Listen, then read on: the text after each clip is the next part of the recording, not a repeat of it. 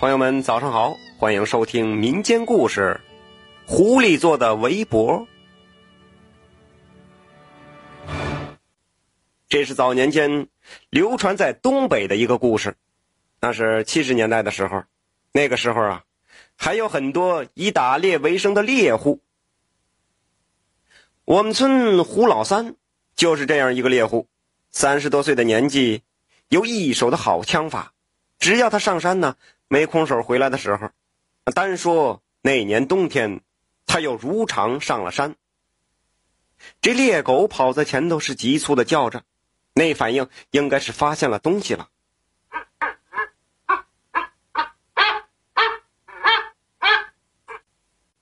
这胡老三就举着枪跟着跑上了一个小山包，这往下一瞅啊，一只大狐狸站在那儿，一身油亮的皮毛。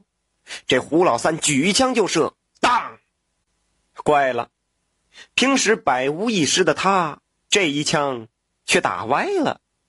这狐狸嗖呀就钻进了林子里，没影了。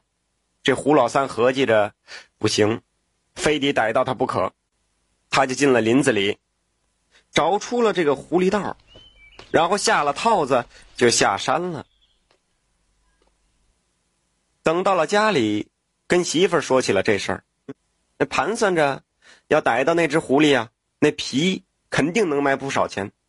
媳妇儿就提起了有钱人用狐狸做围脖的事儿，言语间都是羡慕和向往。这说者无心，听者有意呀。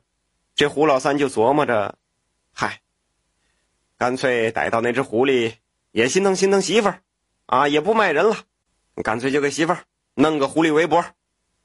可一连三天上山，都没收获。哎，到了第四天，他又取那套子，老远猎狗就开窍了。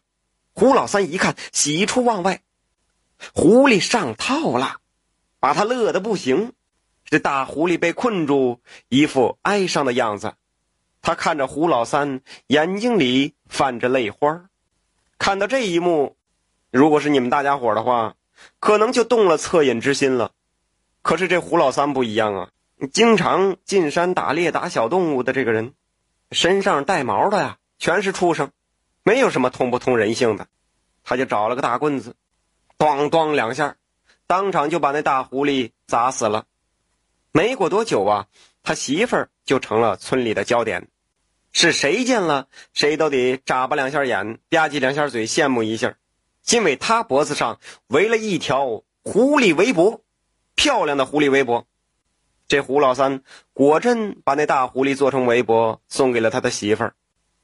可是那天怪了，老刘家的媳妇儿上一秒还眼馋的不行，下一秒瞬间就变了脸，慌慌张张的说有事儿先走了。老吴家的媳妇儿一看他走了，就也跟着走了。然后追上老刘家的媳妇儿，问他咋回事啊？怎么突然就变脸了呢？这老刘家的媳妇儿是一脸慌张。他说：“他盯着那狐狸围脖看的时候，看见了那只大狐狸活了过来，还恶毒的盯着他们。”老刘家的媳妇儿这么一说，老吴家的媳妇儿也害怕了。那会儿村里人都迷信。尤其是什么狐仙呐、蛇仙呐、黄仙呐，提起来没有不怕的。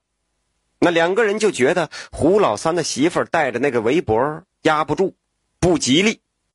咱再说这个胡老三家，那到了晚上啊，两口子都睡下了，他媳妇儿就隐隐约约听见外面有狐狸的叫声，他听着害怕，可是胡老三呢也不搭理他。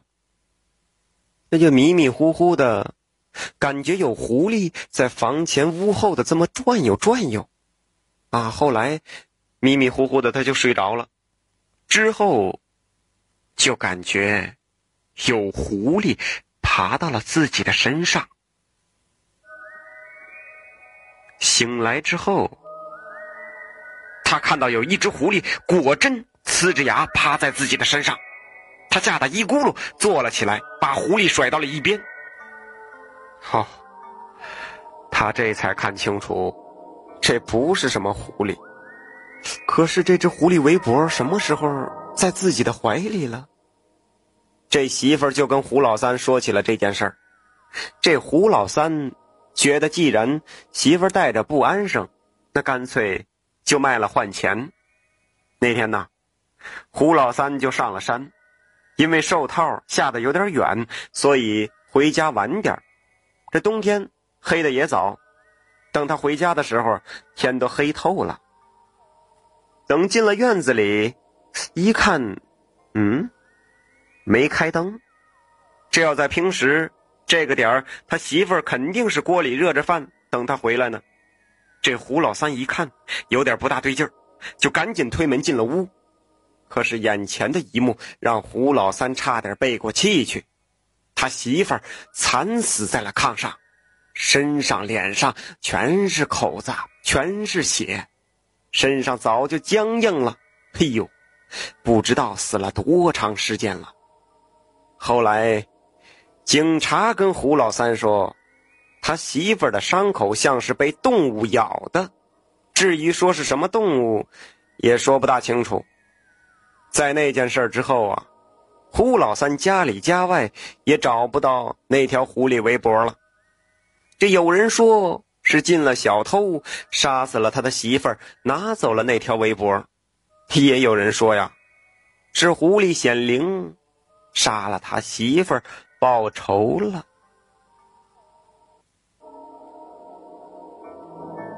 好了，今天的故事就先讲到这儿，朋友们点个赞再走啊！我们下期再见。